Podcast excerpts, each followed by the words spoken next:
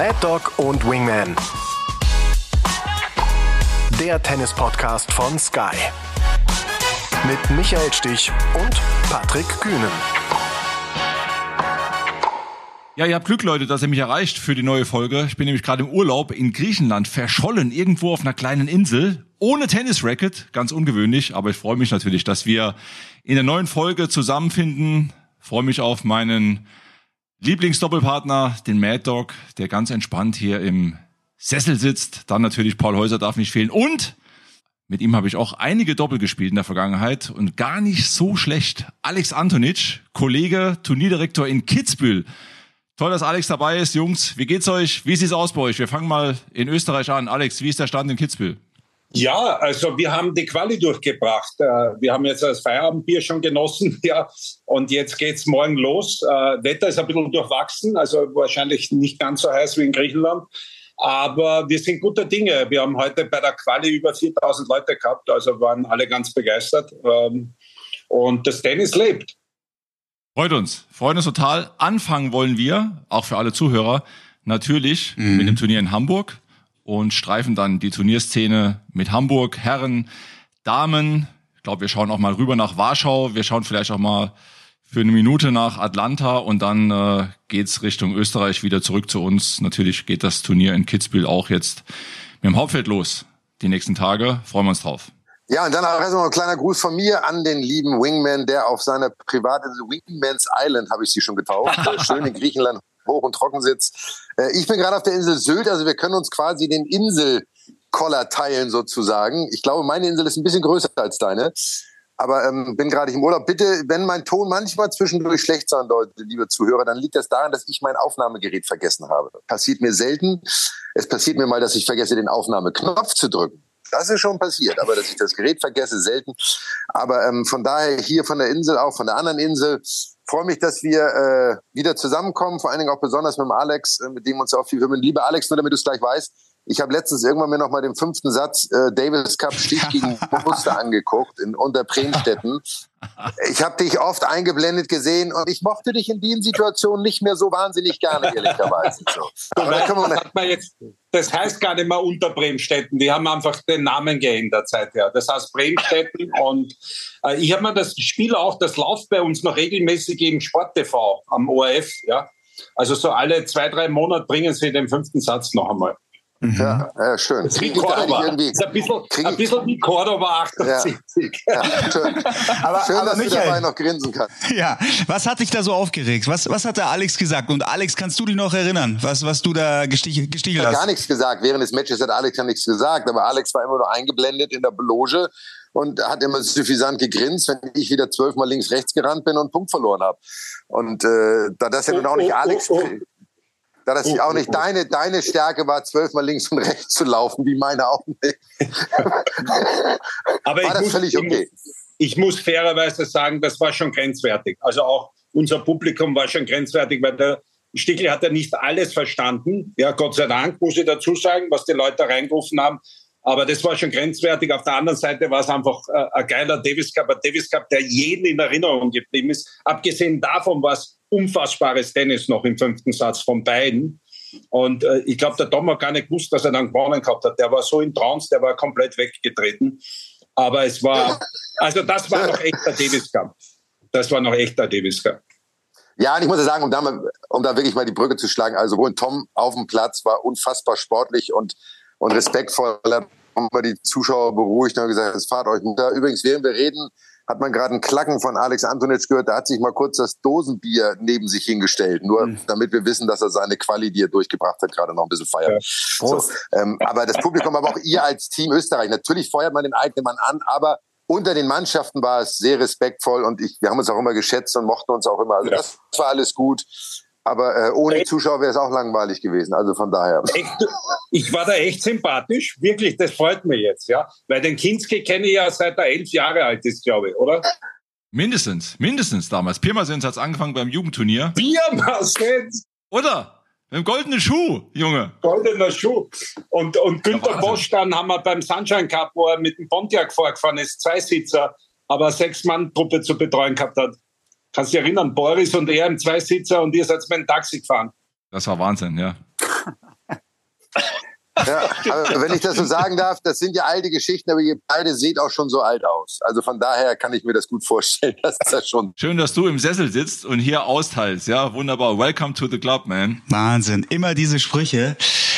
Also ich finde, wir haben eine ganz starke Runde. Wir haben vor allem drei Turnierdirektoren. Also Alex, wie lange bist du jetzt schon in Kitzbühel am Ruder? Auch schon zehn Jahre, ne? Ja, das 13. Mal jetzt. 13. Mhm. Mal, ja. Mhm. Und ihr müsst trotzdem vielleicht einfach nochmal für unsere Zuhörer ausholen. Ihr kennt euch alle drei eigentlich schon ewig, weil ihr in derselben Zeit gespielt habt. Patrick hat es eingangs erwähnt. Ihr habt auch doppelt gespielt. Wie, wie kam das zustande? Und vor allem, glaube ich, was alle interessiert, wie war so dieses Verhältnis? Deutsche und Österreicher damals. War das eine gesunde Rivalität oder hat es da auch manchmal richtig gescheppert? Also Alex, Alex und ich, wir kennen uns, glaube ich, seit den Jugendturnieren. Es hat damals angefangen, wie eben kurz erwähnt, gab es ein Turnier in Pirmasens, Goldener Schuh, Jugendturnier. Und da waren viele deutsche Spieler, viele Österreicher Spieler eben auch dabei. Ich glaube, damals hat Tom schon gespielt, auch in Pirmasens mitgespielt. Alex war dabei, um jetzt die Brücke zu schlagen auf die Tour. Wir haben dann ab und zu, glaube ich, auch mal gegeneinander gespielt, Alex. Ähm, aber auch viele Doppel miteinander gespielt und das gar nicht so schlecht. Und haben uns eigentlich über die Jahre immer sehr gut verstanden. Ich glaube, wenn wir mal einzeln gegeneinander gespielt haben, hat es mal ein bisschen gerauscht im Blätterwald, aber das war dann auf dem Platz und nach dem Platz dann auch okay. Und das Verhältnis war durch die Bank weg, wie Michael das eben schon erwähnt hat, eigentlich immer sehr, sehr gut unter den Spielern. Und wenn irgendwo mal jetzt beispielsweise Davis Cup war in Österreich, klar, das war natürlich irgendwie auch medial aufgeblasen und äh, dementsprechend Davis Cup Atmosphäre. Aber unter den Spielern war immer, fand ich persönlich, eine tolle Stimmung. Wir haben auch viel miteinander trainiert früher. Alex, ihr hatte damals noch Stan Franker, glaube ich, noch als, als Coach, der, der, der, der, so, der so als erster so richtig beinhartes Training auch gemacht hat und brutal diszipliniert war.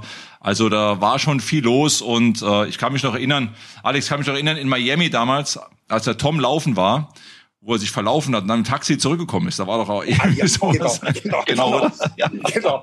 Also er, er war extrem schnell und äh, also ich bin nicht gern gelaufen, aber ich habe mir genau die Positionen gemerkt. Und er ist am Hotel am Rückweg wieder vorbeigelaufen und ist dann mit dem Taxi durchgekommen. Gefühlt ist er Marathon gelaufen.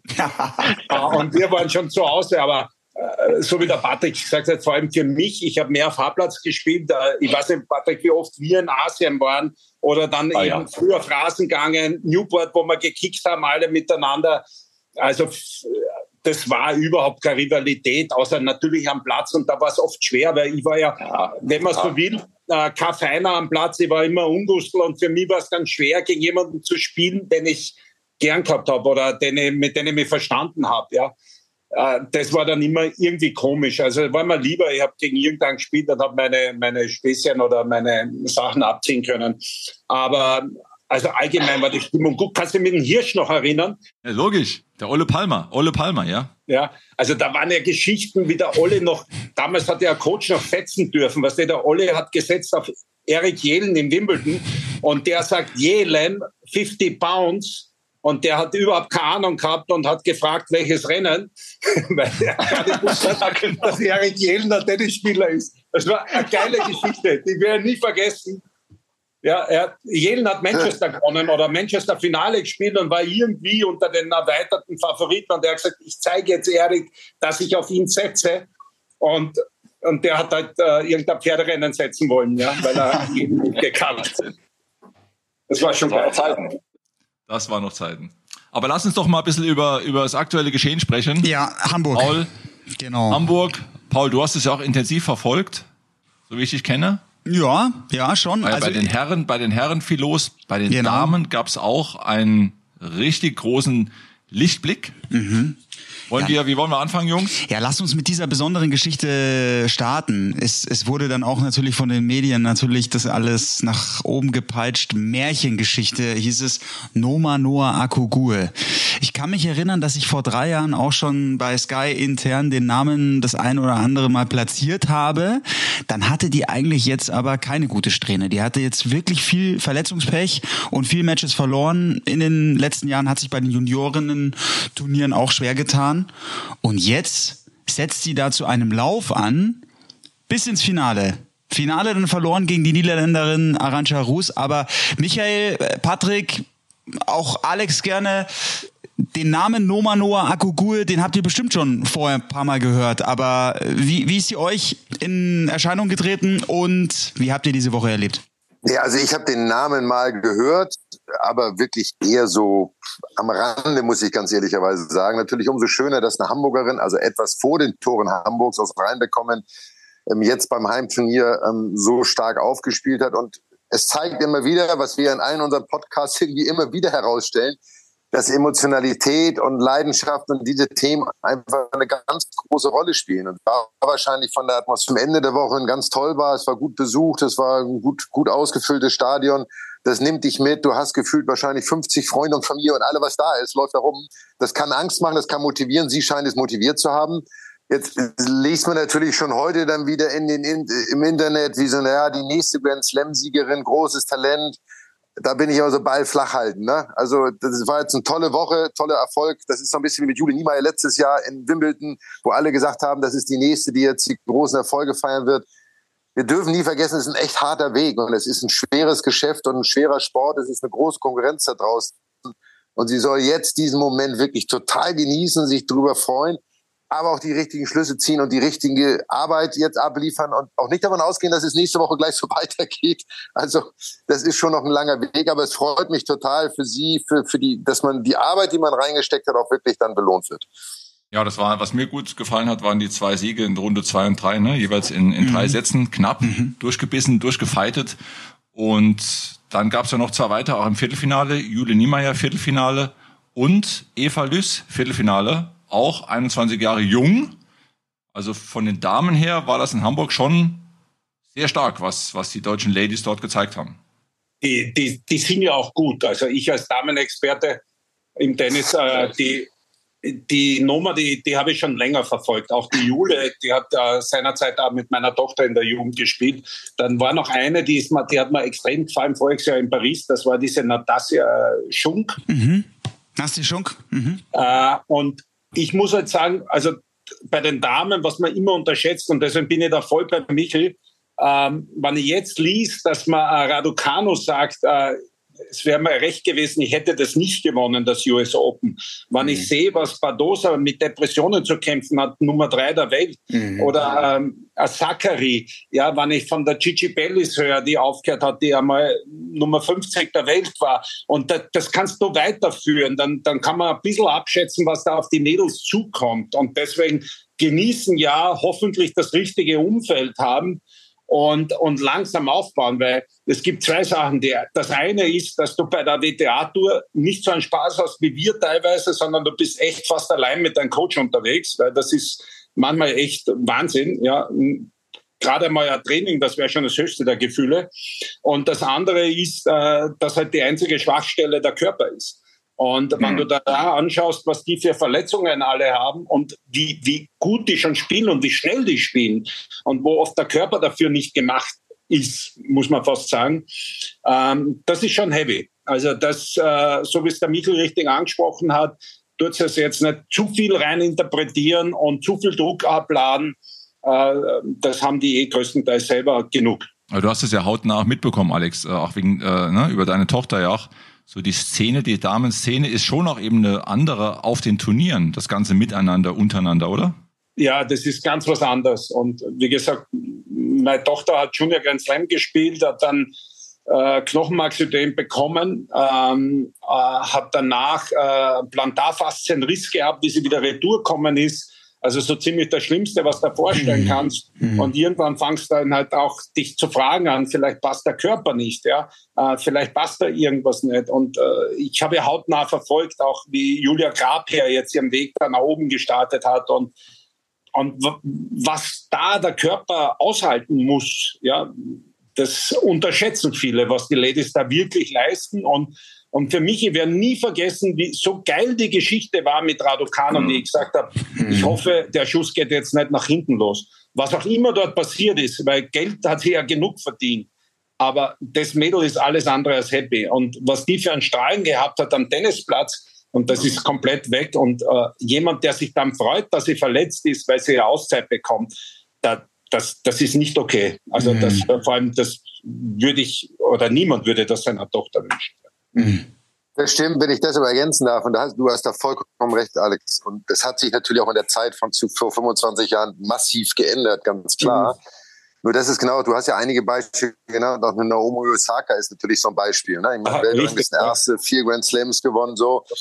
Die sich natürlich alle über das Maß an Aufmerksamkeit, sag mal, ich beschweren, ich nehme das Wort beschweren, es ist nicht ganz richtig, aber das ist ein Teil des Geschäfts, so nur auch so eine Emma Raducano, natürlich steht sie unglaublich im Fokus in der Öffentlichkeit, aber sie schließt natürlich auch Millionen äh, dotierte Werbeverträge ab, um auch weiter in der Öffentlichkeit zu bleiben. Und dieses Maß, will ich Tennis spielen, will ich meinen Sport ausüben, dann ziehe ich mich aus dem anderen zurück und will nicht viel Geld verdienen. Oder will ich viel Geld verdienen, habe ein Management, was mich pusht, was all diese Dinge macht, Familie, all das, was dazukommt. Und da wünscht man sich, und das hast du, glaube ich, richtig gesagt, so eine Person an der Seite, die den Menschen eigentlich mehr betrachtet und nicht das Produkt. Und äh, das fehlt, glaube ich, nicht nur bei den Frauen, auch bei den Männern mittlerweile auf der Tour, dass der Mensch, und das war bei uns gefühlt mehr der Fall, auch mit unseren Coaches, mit den Familien, da war mehr der Mensch entscheiden, wie geht es demjenigen. Und ich denke heute auch manchmal zurück und frage mich auch, hätte ich vielleicht auch mal irgendwann lieber so ein Jahr Auszeit nehmen sollen, nicht wieder so rechargen und sagen, komm wieder die Freude am Sport finden, einfach mal rausgehen, weil Tennis spielen verlernt man ja nicht. Und das wünsche ich allen, die da draußen sind. Männer, Frauen, egal wer es ist. Mhm. Auch Carlos Alcaraz, müssen wir sagen, ne, ist auch jemand, der Gefahr läuft, dass ihn das irgendwann mal einholt, wenn es so weitergeht. Aber ich glaube, der hat ein gutes Umfeld, die genau darauf mhm. achten, dass er als Mensch nicht auf der mhm. Strecke bleibt. Weil Tennis spielen verlernt er eh nicht. Das ist vielleicht ja. ganz kurz, wenn du Alcaraz erwähnst, weil das war definitiv etwas, was ich hier selbst erlebt habe. Weil wir wollten den ja schon 19 oder 20 haben. Dann habe ich mit Carlos Ferreira mal Juan Carlos einmal geredet und habe gesagt, du, der hat jetzt gut gespielt, Challenger, können wir den da Wildcard etc. versorgen? Äh, was können wir tun? Wir hätten gerne einen längerfristigen Vertrag. Wir glauben an den Jungen. Der wollte ihn damals nicht verheizen. Der hat dann gesagt, du, der hat jetzt zwei gute Challenger gespielt, der ist noch nicht so weit. Da war der Bursche, glaube ich, 16, ja, wenn überhaupt, oder 15. Und, und jetzt hat man dann auch gesehen, wo er gesagt hat, ich habe Fehler gemacht. Äh, nach dem US Open Sieg war es einfach zu viel für den Burschen, ja. Und der war dann nicht mehr vorbereitet, hat nicht mehr sein Training gehabt, es waren zu viele Termine und dann war Percy verletzt, Masters auslassen, Australian Open verletzt. Und ich werde Feli Lopez nie vergessen, der gesagt hat, wir müssen was tun. Die Bedingungen sind zu rough für die Spieler. Das wird zu schnell, die Plätze zu langsam, die Bälle zu heavy. Da werden wir zu viel Verletzungen haben. Und schau dir die Jungen jetzt an wer war jetzt der letzte? Rune, Erschöpfung, braucht Pause. Äh, Sinner, wo sie jetzt extrem schauen, dass er nicht zu viel macht. Ja, auch, glaube ich, siebenmal WO geben in eineinhalb Jahren. Alcaraz, wie oft er jetzt ein Thema gehabt hat. Also da sieht man auch, was die anderen Jungs, die drei Großen, da über Jahrzehnte eigentlich erledigt haben. Also der, der Körper wird sicher Thema. Bin 100 Prozent mhm. bei Michel, dass, dass du jemanden brauchst, der auf dich als Menschen schaut und nicht als Produkt dass ich den jetzt super vermarkten kann und hier hole ich neue Exhibition raus und dann noch ein Deal raus. Mhm. Also ich will noch, will noch ergänzen, zu, zumal die Spieler ja heute, Alex und Michael, auch länger spielen, als wir gespielt haben zu unserer Zeit. Heute spielt ja jeder, sage ich mal, bis, bis Richtung 40 fast, 7, 38. Wir haben ja Roundabout, zu unserer Zeit war ja Roundabout mit 30, 31, 32 war ja eigentlich Karriereende oder haben die meisten aufgehört. Heute spielen wir ja schon deutlich länger. Also die langfristige Aus, Ausrichtung ne? in dem Zusammenhang ist auch wichtig. Und Alcaraz, um das nochmal rund zu machen, hat natürlich mit Carlos, Juan Carlos Ferrero einen, der selbst die Eins war, der selbst das alles erlebt hat und im Hintergrund ja noch ein Coach von Juan Carlos Ferrero, Tony Cascales dabei, der ja auch nochmal das alles erlebt hat. Also ein besseres Umfeld, glaube ich, kann man kaum haben. Aber es gilt eben auch die eigene Erfahrung damit einzubringen und die langfristige, ja, das langfristige auch zu sehen. Ne? Also schon ein wichtiges Thema. Mhm. So, Paul, lass, lass, uns zum roten Baumherrn kommen. Um, unbedingt, Komm, ganz kurz. Du schon mit der Hufe. Sascha Zverev, er hat jetzt seinen 20. Titel, aber man hat schon gemerkt, das ist jetzt kein, kein normaler ATP-Titel. Da geht ein Kindheitstraum in Erfüllung und bei dir war es ja auch so. Und Sascha Zverev ist der Erste seit Michael Stich, der am Hamburger Roten Baum Nein, Stich hat Hamburg gewonnen. Auf Sand. Geht's doch gar nicht. Wien im Finale, gegen Wien im Finale. Ja, hilf mir, hilf mir, Patrick. Ich glaube da, ich glaube da, ja. Es ist so lange her, dass ich ein Antonic hat ja nie Rasen, hat ja nie Sandplatzturniere besucht, von der kann er sich das gar nicht vorstellen, dass man sowas gewinnen kann. Da war ich, glaube ich, in Jupert auf Rasen schon. ja, war das nicht auch die Geschichte? Da war ein gewisser Boris Becker auf Knien, auf Knien und hat, hat äh, gefleht, dass er mal ein paar Spiele bekommt von, von Michael. Das war doch auch im, im selben Jahr.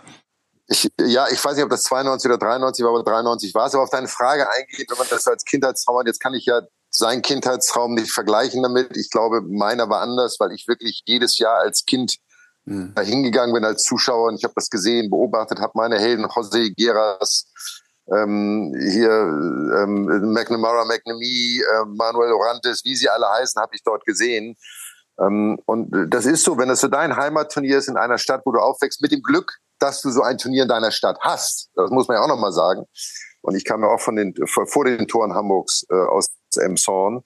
Ist das emotional schon wichtig? Deswegen war es für mich ja auch immer so der emotional schönste Sieg. Wimbledon der wichtigste, aber Hamburg der emotional wichtigste und schönste Sieg. Und das ist, glaube ich, schon sehr bedeutend. Ich glaube, das kann jeder in seinem Land ich weiß nicht, ob Alex, hast du in Österreich mal ein Turnier gewonnen, was dir wichtig war, wo du gesagt hast, das ist? Na, na, also sowas Großes nicht. Also weder Wien noch Kitzbühel mehr haben wir ja dann was nicht gehabt, Bergschach St. Pölten.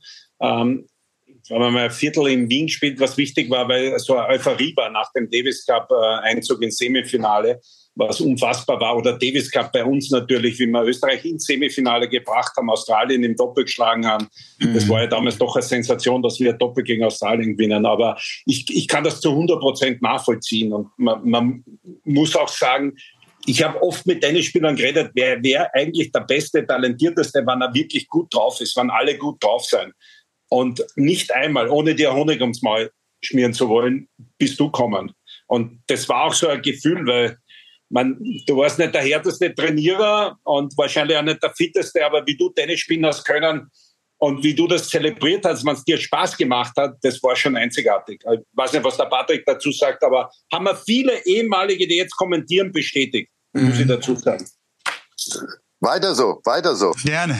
Das geht runter. Es ist schon wieder genug jetzt. Ja, aber ganz kurz, Alex, zu dir noch, weil ich kann mich erinnern, also wenn dann ein Local Hero beim Turnier gewinnt. Und das hast du ja als Turnierdirektor dann auch erlebt. Das ist dann auch für den Turnierdirektor was ganz was Besonderes. Als Dominik Thiem dann zum ersten Mal in, in Kitzbühel gewonnen hat, ich glaube, da war bei dir, da war auch ein bisschen Pipi in die Augen. Ja, wobei, das ist auch etwas, wo ich dazu sagen muss, ich kenne den Burschen äh, seit er vier oder fünf Jahre ist. Da haben wir Kinderveranstaltungen gemacht, die wir aufgehört haben, ist der so im Kreis gelaufen als vier-, fünfjähriger. Sein Vater hat mitgeholfen. Dann bin ich mit Günther gut, äh, mit Bresnik, wo, wo er begonnen hat. Und ich, ich habe ja alles mitverfolgt. Ja? Und dann kommt er daher und gewinnt das Turnier 2019 und hat hier seinen ersten Punkt gemacht, sein erstes Finale. Und da habe ich auch gesehen, das, was der Michael gerade erzählt hat, was da sich bei ihm abspielt. Und da hat es mir einfach auch die Tränen rausgehauen. Mhm. Ja, aber das, das war einfach super emotional und zu Hause die Leute, also das, das, das kannst du ja nicht erleben. Du kannst schon ein Turnier gewinnen, aber lass den Zverev Cincinnati gewinnen. Sie interessiert doch kein Mensch. Mhm. In Hamburg, da kennen ihn so viele mhm. Leute, das, das, das kann man nicht nachvollziehen. Ja, das ist einfach was Besonderes, ja. Genau wie du sagst, es hat, und das hat man heute auch wirklich gespürt dann am Roten Baum, das hat eine irrsinnige Kraft. Das war ja, es war begeisternd und das war auch bei Zverev zu spüren. Das schießt so richtig durch. Auch ja, dieser, dieser Traum, den er wahrscheinlich auch für sich schon, schon ganz lange hatte. Es gab eine komplizierte Geschichte mit diesem Turnier. Michael, da könntest du jetzt noch einiges dazu erzählen. Aber jetzt hat's in dieser Woche wirklich perfekt gepasst und er hat dieses Turnier ohne Satzverlust, ich, ich, finde, auf eine ganz beeindruckende Art und Weise gewonnen, spielt, finde ich, sein bestes Level jetzt wieder seit seiner Verletzung. Das dürfen wir eben auch nicht vergessen, es war der erste Titel seit seiner Verletzung und klar, der Papa Mama, Bruder Misha, er hat in Hamburg zum ersten Mal einen Schläger in der Hand gehabt, hat in Hamburg zum ersten Mal dann so richtig die Tenniskarriere angegriffen. Also, dass das jetzt so aufgegangen ist in dieser Woche, schon, schon sensationell. Ja, du, ohne Frage. Und äh, es ist für, für einen Veranstalter immer toll, wenn du so eine Geschichte erleben darfst. Und das hat sich sicherlich heute auch in den Zuschauerzahlen niedergeschlagen. Es ist für alle Beteiligten eine tolle Story. Für Hamburg ist es eine tolle Story. Ähm, für, für Alexander natürlich auch ganz klar. Jetzt, ne, wie du richtig sagst, es gibt ja immer so zwei Seiten zu dem Schwert. Also seine Liebe zu Hamburg war nicht immer so groß, wie er sie jetzt darstellt. So, zu meiner Zeit als Direktor war sie nicht so groß, muss man sagen. Und, ähm, und von daher ist das aber auch ein Wechsel innerhalb einer Karriere. Es passieren Dinge. Mhm. Für einen Spieler ist das auch nicht mehr relevant, was vor zehn Jahren war, was vor acht Jahren war. Wobei, und da bin ich ja immer sehr, da bin ich auch oldschool vielleicht, man sollte nie vergessen, wo man herkommt und welchen Weg man auch gegangen ist, auch für so ein, so wie Alex und Patrick auch. Ne, es gibt leider Gottes manche Spieler, die vergessen, wer ihnen am Anfang ihrer Karriere auch mal geholfen hat und wer auch für sie da war. Und äh, es gibt welche, die erinnern sich dran, aber die sind leider Gottes sehr, sehr rar gesät. Ähm, das ist bei Alexander leider so ein bisschen so, aus meiner Wahrnehmung heraus, dass er das wirklich vergessen hat. Das ist schade macht aber nichts, was sein Turniersieg jetzt in Hamburg angeht. Es ist für ihn großartig, ist fürs Turnier großartig. Ähm, und äh, das steht über allem, das steht außer Frage. Patrick, hast du ihn spielen gesehen? Ich fand, also die Fitness, die Beinarbeit in der Defensive ist bei ihm ohnehin immer stark, aber wie er sich jetzt in der Woche wieder geschmeidig bewegt hat, wir, gut, das Turnier ist schon für ihn sehr, sehr gut aufgegangen. Es waren André Rublev dabei, es waren Kaspar Ruth dabei, Lorenzo Musetti, die sind dann alle früher rausgegangen und der Weg war für ihn da irgendwo gegen die Top-Gesetzten, das war frei, das Feld. Aber er ist durchmarschiert, hat in den entscheidenden Situationen, das was ich gesehen habe, brutal gut aufgeschlagen, konnte sich auf seinen Service verlassen. Und ich glaube, jetzt, klar, jetzt hat er auf Sand zwei Turniere gespielt, nach Wimbledon, ungewöhnlich wieder. Über den Turnierplan könnte man auch länger reden, aber ja, Borstadt und jetzt eben Hamburg und jetzt geht's in die USA, beziehungsweise erst Toronto, erst nach Kanada, dann Cincinnati, aber das macht schon Lust auf mehr bei Sascha. Ja, also das, das, das Draw mit, mit Kaspar Ruth und Rublev sind ausgeschieden. Trotzdem muss man die Chance dann ja auch nutzen, die sich dann ergibt. Und äh, das hat er gemacht. Wie gesagt, kein Satzverlust. Und ähm, ich glaube, er hat die Chance gesehen und diese Chance wirklich sehr, sehr stark genutzt. Und jetzt geht's dann eben rüber nach Amerika über einen großen Teich. Und da kommen jetzt dann eben die 2000er und dann das große Ziel US Open. Ich bin sehr gespannt auf die Amerika-Tour und dann in, in, in, ja, in der Spitze natürlich US Open, wie es da laufen wird. Aber in Summe ist natürlich super zu sehen, dass er so gut in Form ist, dass er jetzt so gut performt und, äh, sage ich mal, auch mit dem Selbstvertrauen ausgestattet ist, was er jetzt braucht in Amerika, um die großen Turniere da auch ähnlich erfolgreich zu spielen und dann beim US Open auch voll auf Angriff zu spielen. Mhm. Entschuldige, ganz kurz ja. erwähnen nochmal, bevor jetzt äh, Österreich nochmal zum Wort kommt. Wir haben ja mit Daniel Altmaier auch eine schöne Geschichte gehabt in Hamburg, der ja, nämlich ja. genau diesen erwähnten äh, Rublev rausgeworfen hat. So. Unglaubliches Match.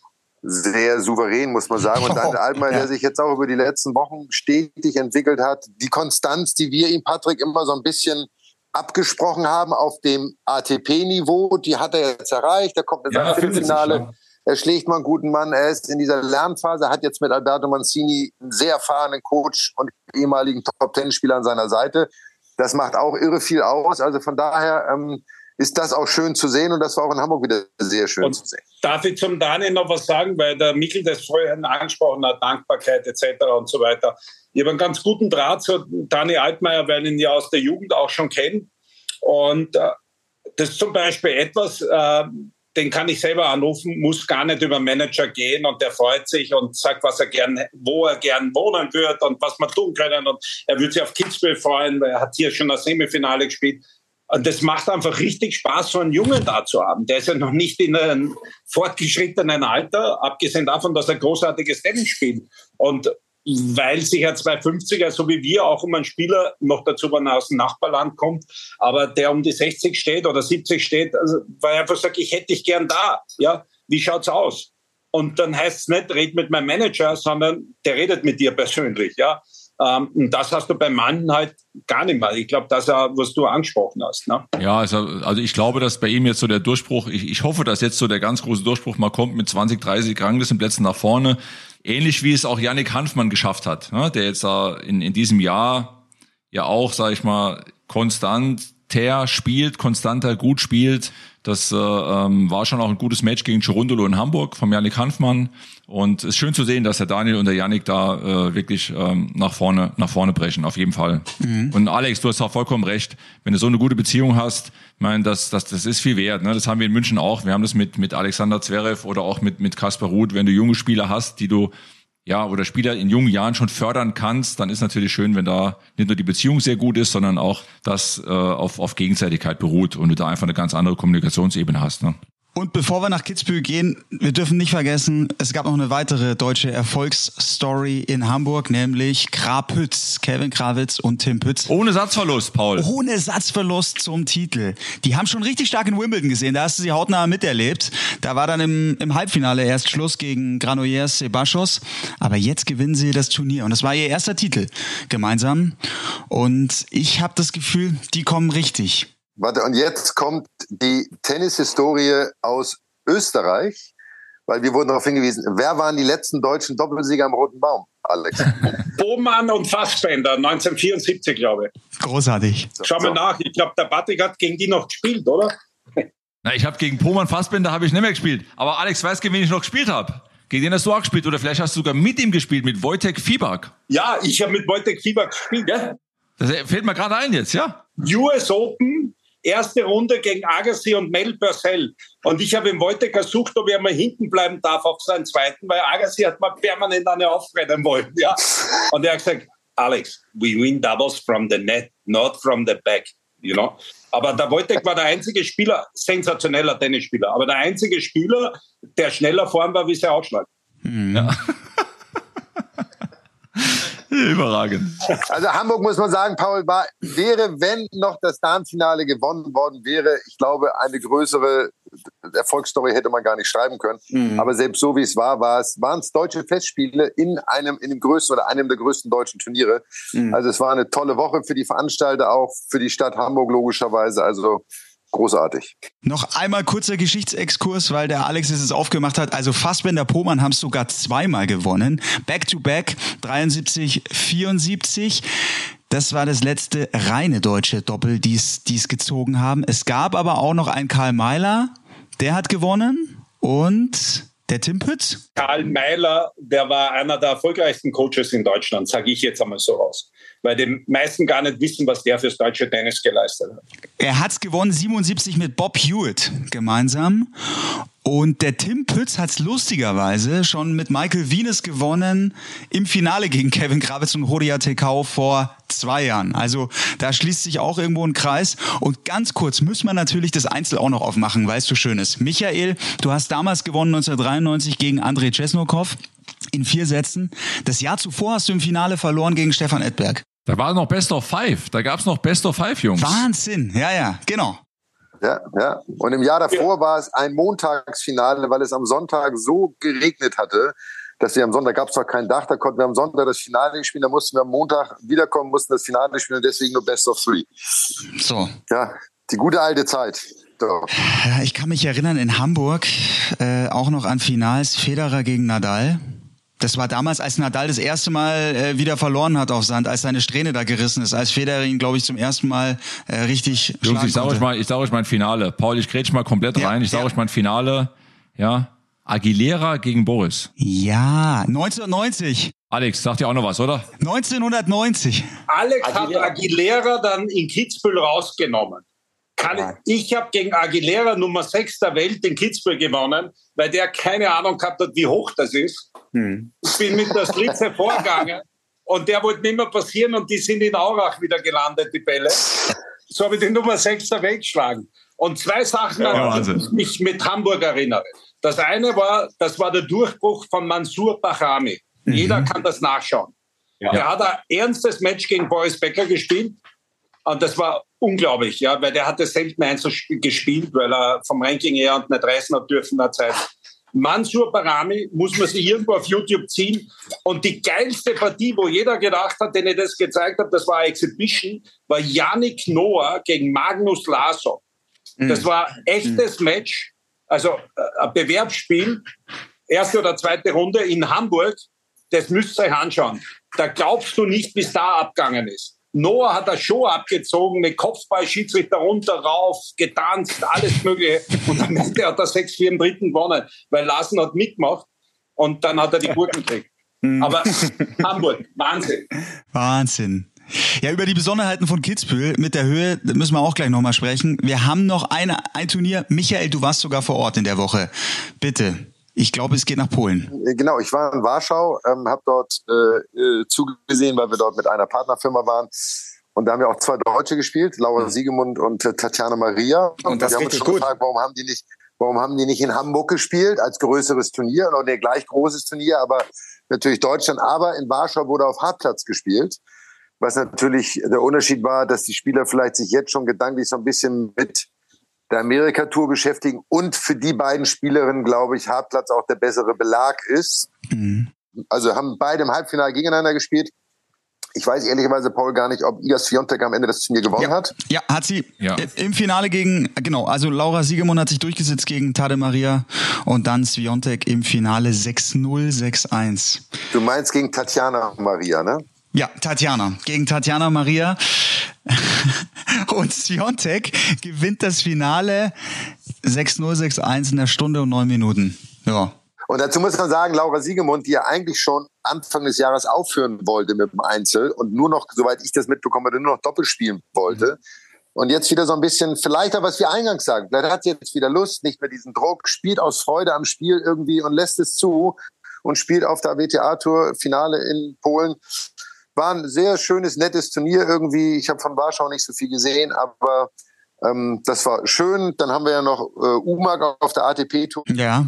Mit äh, Wawrinka im Finale. Wawrinka im Finale wird heute Abend erst gespielt und mhm. äh, Atlanta ist, glaube ich, Taylor Fritz äh, im Finale gegen. Im Finale, genau. Aber hier, äh, hier Dominik, Do, Dominik Köpfer, Do, Dominik Köpfer hat ganz gut, ganz gut performt. Mhm. Und zwar Dom, Dominik Köpfer, genau, mit Siegen gegen Isner und Daniel Evans äh, Viertelfinale erreicht. Also für, für Dominik geht's jetzt langsam, aber sicher auch nochmal Schritt für Schritt nach vorne.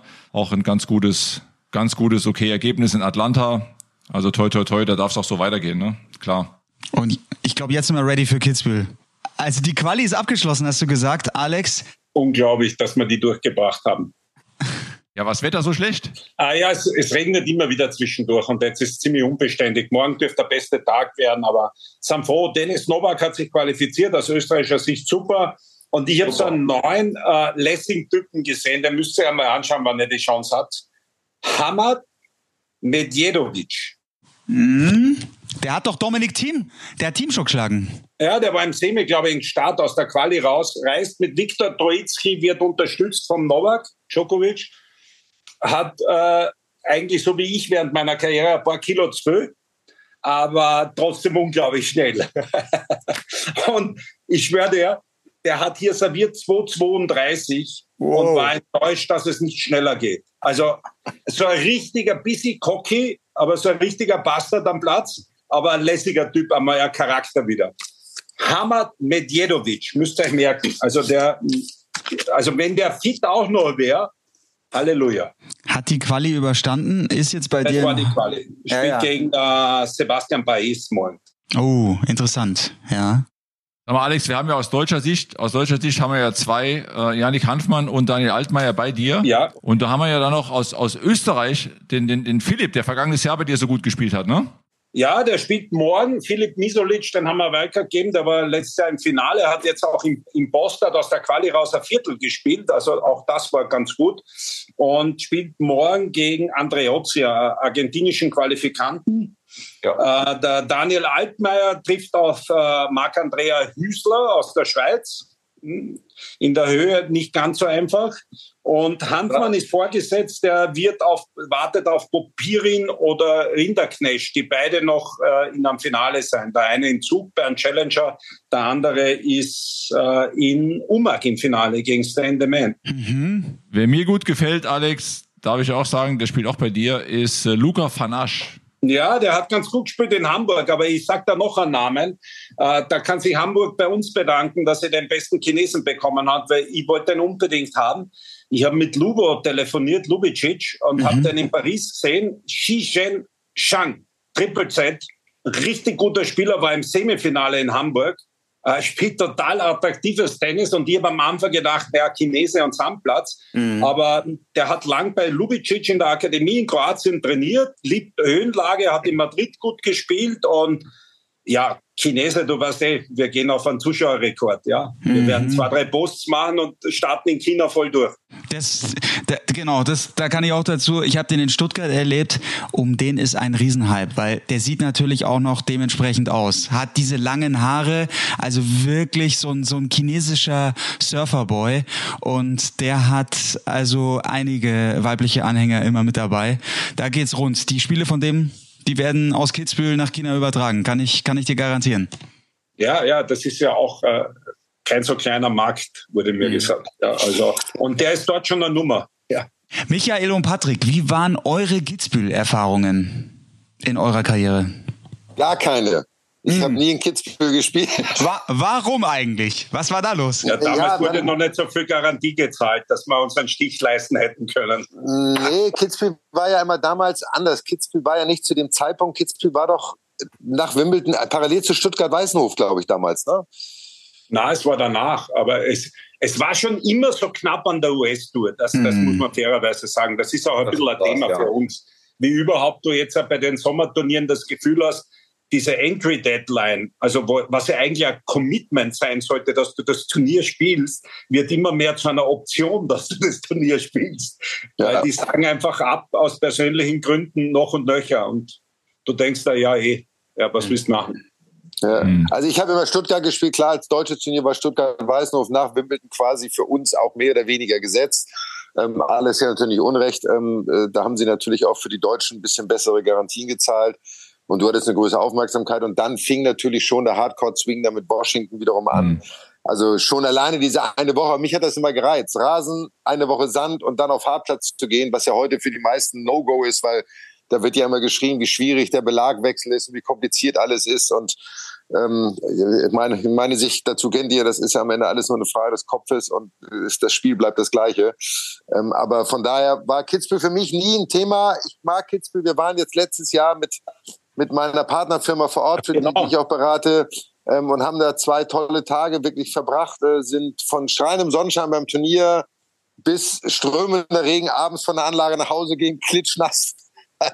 Es war alles dabei, aber ich muss sagen, ich war sehr begeistert. Es hat unheimlich viel Spaß gemacht. Ich durfte dich sehen, ich durfte deine liebe Frau sehen, die ich natürlich auf diesem Wege ganz herzlich grüße so und deine liebe Tochter. Also das war, waren schöne Tage, aber als Spieler, wie gesagt, habe ich keine Erfahrungswerte. Weder gewonnen noch verloren. So, ich habe auch bitte noch, äh, Paul, darf ich einmal den vollen Turniernamen nennen? Ja. Weil ich habe ja einen Podcast mit Patrick Kühner gemacht und habe ungefähr 800 Mal BMW Open bei, American Express etc. Oh. Und was ich was das kommt bei Patrick aus der Pistole raus. Sofort. Ja, so, das ist Wahnsinn. Der zückt sogar die Karte, ja wann er das sagt. Ja, das ist Wahnsinn. Ja, so heißt unser Turnier. Alex, komm, haus raus. Lass, lass also raus, wir Alex, haben das wie heißt es? Generali Open bei Alpquell Lexus KMV Bedway. Ja. Kannst du es nochmal langsam sagen? ich habe es jetzt aufgeschrieben, jetzt hör auf. Aber bei uns ist vor allem, äh, wir haben so ein bisschen eine Stimmung mittendrin statt nur dabei. Das war immer eigentlich das Flair von Kitzbühel. Wir haben unfassbare Hotels, wir haben eine der wunderschönsten Gegenden für ein Turnier und die Spieler kommen den Fans nicht aus. Ja, aber mhm. wo sollen sie hingehen in dem Ort? Ja. Und äh, das macht immer diese Mischung, also dass sie bei einer Quali, das haben auch wir noch nicht gehabt wie heute. Ein super Tennistag, weil es nicht zu heiß war, aber über 4000 Leute da haben, das ist schon das ist schon wirklich beachtlich. Ab Donnerstag sind wir voll. Ähm, und dann braucht nur noch das Wetter halbwegs passen. Da hat der Michael recht. Das kann schon ja, einmal auch ungemütlich werden. Alex, da siehst du aber auch, wie wichtig, wie wichtig euer Turnier ist, wie wichtig unser Turnier in München noch ist. Ähm, auch, auch, sag ich mal, für die Zuschauer, für die Spieler, ne? um diese Verbindung auch zu schaffen, äh, als, als Rückgrat von der ATP-Tour. Also Kitzbühel hat so eine lange Tradition, unser Turnier hat eine lange, lange Tradition. Unsere Turniere sind eben auch schon schon wichtig, ja. Aber über das jetzt diskutieren, da habe ich meine eigene Meinung, weil ich halt echt manchmal das Gefühl habe, wir sind jetzt eigentlich weg von einer Spielerorganisation und einer Partnerschaft. Das ist ein reines Businessunternehmen geworden, die ATP.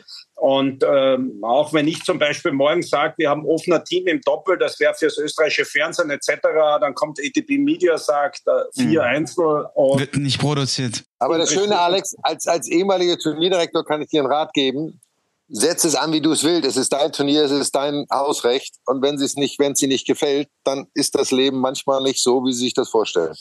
Ja, aber auch da hat sich einiges geändert, äh, weil natürlich die, die ähm, Gelder, die man bekommt für diese ganzen TV und Streaming etc., Datenverträge, äh, da können die zumindest festlich, äh, äh, schriftlich festhalten, dass es vier Einzel gibt die wir liefern müssen. Der Patrick wird da das erzählen können. Sie sagen zwar immer, de facto soll man doppelt promoten. Wir haben unser Doppelfinale ist immer voll. Äh, ein Tennisfan gefällt auch doppelt. Aber wie soll es promoten, wenn es nicht herzeigen darf? De facto, wenn es nach der ATP geht, würde das Doppel reichen am, am Semifinaltag und am Finaltag. Da dürfen wir es herzeigen. Aber ansonsten bitte kein Doppel, 4-1. Ja. ja. Naja, wir würden, ich glaube, wir, wir kommen jetzt so langsam zum Ende, weil ja. viel Zeit. Ja, was? Jetzt kommt Paul noch. Ja, ja, natürlich. Also ich will schon noch von, von Alex einen heißen Tipp haben. Richtung, weil wir die Woche natürlich auf Sky Sport Tennis auch Kitzbühel ähm, groß zeigen. Wir werden es auf Deutsch kommentieren. Washington, das 500er Turnier läuft auch bei uns auf Sky Sport Tennis, das dann mit englischem Kommentar. Aber wir legen unsere Chips voll auf Kitzbühel in dieser Woche liegt natürlich auch an dem exzellenten Teilnehmerfeld mit Daniel Altmaier, mit Yannick Hanfmann. Yannick Hanfmann sogar an Position 2 gesetzt. Und da müssen wir natürlich auch ganz kurz über Dominik Thiem reden, weil für mich war das eine ganz also eine Erfahrung, die ich auch so nie vergessen werde, so als, als Tennis-Zuschauer. Kitzbühel in diesem Stadion. Alex, wie viel gehen rein? 6000, ne? 5-8 äh, zurzeit. Ja. 5-8. Und wenn dann Dominik Team spielt, am besten noch in der Night Session, also da, also die Gänsehaut vergesse ich nicht. Das war irre, was da los war, wie, wie die die Hütte abgerissen haben. Bin ich sehr gespannt. Wie, wie siehst du Dominik aktuell? Er spielt jetzt gegen Facunjo Banys in der ersten Runde. In der Weltrangliste ist der Domi nur noch die Nummer 112 aktuell. Ja, und man, die, die zwei Jungs wissen das, äh, wenn wir von Matchpraxis reden, dazu musst du Matches gewinnen. Und das fällt ihnen zurzeit relativ schwer. Äh, Gerade bei den engen Situationen fällt ein bisschen das Selbstvertrauen. Äh, wir hoffen alle, dass irgendwann der Knopf aufgeht, dass an zwei Runden, dass du drüber kommst und da kann natürlich das Heimpublikum helfen. Also das ist keine Frage, ähm, dass ihn das pushen kann. Wer zurzeit unglaublich gut drauf ist, ist Sebastian Hofner. Mhm. Also der war auch schon einmal im Semifinale hier, steht jetzt um die 50. Aber das ist bei dem Heimvorteil immer so ein Thema. Wenn da was gelingt, ist es super genial. Und wenn du nicht so gut drauf bist, kann es eine Belastung werden. Ja. Aber äh, er kämpft. Er kämpft. Äh, hat jetzt mit dem Benny den, den neuen Trainer, aber es fehlt ihm definitiv an Selbstvertrauen. Mhm. Und das siehst du im Spiel. Mhm. So, Tipp? Also ich wollte einen Tipp haben. Ofen oder Altmaier? Ofner oder Altmaier? Wow, okay. Okay. Rot-Weiß-Rot. Ist auch Finale Altmaier Shusheng Chang? Das wäre möglich, ja. Mhm. Also von der Auslosung her. Ja. Ich habe die Auslosung nicht gesehen. Ich kann mir wirklich ehrlicherweise kein Urteil erlauben. Dir ist es komplett egal, wer der Queen sei, ehrlich. Na, na. Also ich wünsche dem, ich wünsche, sagen wir so, ich wünsche dem Veranstalter, nämlich dir, dass ein Österreicher gewinnt. So. Danke, Michael. So. Danke, Michael. So. Ich habe auch noch einen heißen Tipp. Yannick Hampfmann kann ich mir sehr gut vorstellen, weil extremer Kickaufschlag. Die Bälle springen hoch und ich glaube, Kitzbühel wird ihm. War schon im Finale. War schon ja. im Finale hier. Yannick war schon im Finale. Und also Kitzbühel passt richtig gut zu ihm. Paul kennt sich doch aus. Wahnsinn, mhm. Paul. Dann holt er wieder einen raus. Sind wir mal gespannt. Wo hab's denn her? Hat der Darts gemacht vorher, aber der kennt sich im Tennis echt gut aus. Sorry, Paul, der ja, musste sein. Alles, alles gut. So, lieber Paul. So ist es mit drei, drei Turnierdirektoren, mit drei, so, drei Ja, ich bin ja, ja. keiner mehr. Mit, ne, nimm die drei Ex-Profis, die Spaß am Tennis hatten. Und das war vorrangig, das war, was wir gerne wollten. Wir haben Lust gehabt, Tennis zu spielen. Und nebenbei war es auch noch ein Beruf und das hat manchmal Spaß gemacht und manchmal nicht so richtig. Also von daher. Und, und einen hat es viel mehr Spaß gemacht als den anderen beiden. Ach, meine Lieben. So, ich finde, jetzt haben wir eine schöne, schöne Reise gemacht über die vergangenen zwei Wochen, über Hamburg, äh, Vorausschau auf Kitzbühel, äh, Washington, Amerika, Tour, hast du gesagt, Paul startet. Alles zu sehen natürlich bei Sky, bei Sky Tennis. Ähm, da könnt ihr alles verfolgen, was auf der Tennistour passiert. Auch wie sich die Deutschen, die uns viel Freude gemacht haben, dann in Amerika schlagen werden. Das wird mhm. sehr spannend zu sehen sein.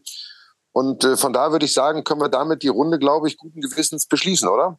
Ja, können wir machen. Alex, dir eine gute Woche, erfolgreiches Turnier, gutes Wetter, viele Zuschauer, tolle Stimmung und äh, super, dass du da warst. Vielen Dank, dass du dabei warst. Schönen Urlaub. Michel, dir auch schönen Urlaub. Danke. Immer eine große Freude, dich zu sehen. demnächst. Alles klar, mach's gut. Und alle, die bei uns noch dabei sind und selbst Tennis spielen, Alex, das ist immer unser Schlusswort. Hauptsache Spaß haben beim Spiel. Habt Spaß da draußen und genießt jede Minute am Court. Und bleibt gesund und fröhlich. So. Amen. Ciao, mach's gut. Ciao. Mad Dog und Wingman ist eine Produktion der Podcast-Bande im Auftrag von Sky. Neue Folgen gibt's alle 14 Tage, immer mittwochs, überall, wo es Podcasts gibt.